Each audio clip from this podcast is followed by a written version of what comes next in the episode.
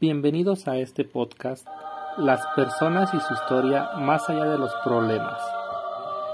Aquí hablaremos un poco sobre la historia de las matemáticas y los personajes más relevantes en la materia. Comenzamos.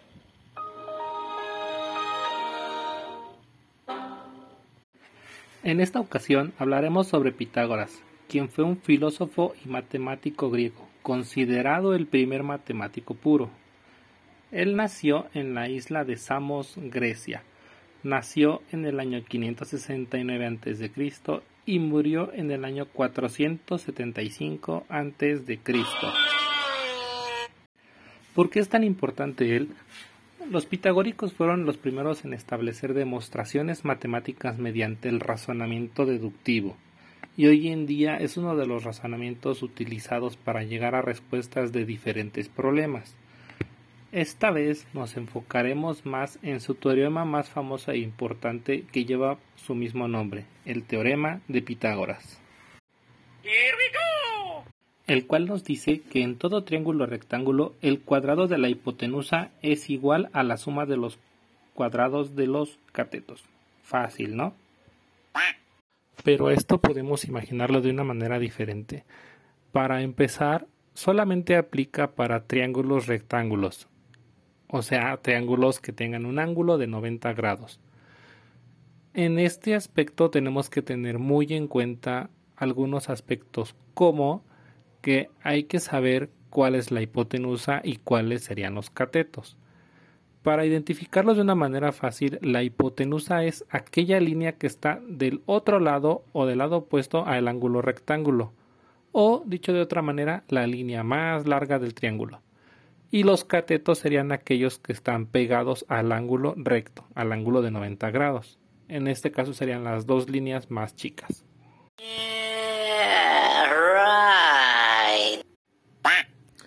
Al proyectar nosotros cuadrados a partir de esas líneas, podemos darnos cuenta que las áreas de los dos catetos va a ser igual a el área de la hipotenusa. Esto quiere decir que el cuadrado de cada uno de los lados va a cumplir al sumarlos el cuadrado de la hipotenusa. Pero esto, ¿en qué podemos aplicarlo? Nosotros, a partir de este teorema, hemos podido calcular alturas de lugares que probablemente no han sido fácil alcanzar, pero podemos saber la medida de su sombra, a partir de líneas o a partir de cuerdas proyectadas también hacia allá. Podemos distinguir diferentes medidas en cuanto a algún cable que esté tensado en la construcción de un edificio, longitudes de ciertos aspectos como árboles, como eh, algunas torres, etcétera. También podríamos ver qué tanto cable necesitaríamos para tensar de un lugar a otro y que quede estabilizado algún objeto. En sí los usos son diferentes y pueden ser adaptados también a diferentes situaciones de la vida. ¿Y cómo adaptaríamos esto a un problema en cuanto a nuestro... ¿Y cómo adaptaríamos esto a una situación en matemáticas? Bueno, supongamos que tenemos un triángulo que tiene de medidas 3 y 4 centímetros de cada uno de sus catetos.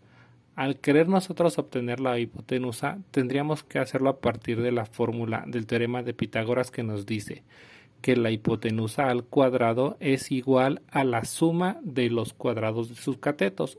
O sea, tendríamos que sacar el cuadrado del lado 3 y el cuadrado del lado 4 y este resultado sumarlo. Una vez obtenido estos resultados en las cuales sería 9 y 16, sumados me daría 25.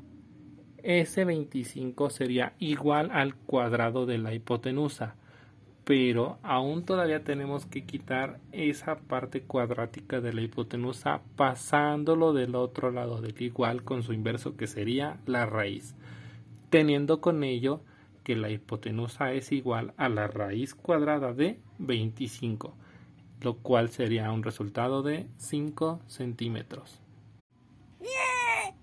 Y bueno, las aplicaciones, las aplicaciones hoy en día para el teorema de Pitágoras pues nos permite precisamente ver cuántas pulgadas mide nuestra televisión, teléfonos, podemos hacer alguna triangulación en las construcciones, calcular ciertas medidas como anchos de ríos, alturas de edificios, eh, algunos monolitos, etcétera.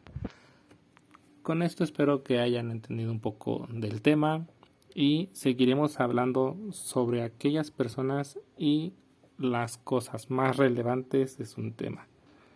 Fue un gusto estar con ustedes estos minutos para poder aprender juntos un poco más. Nos vemos la próxima.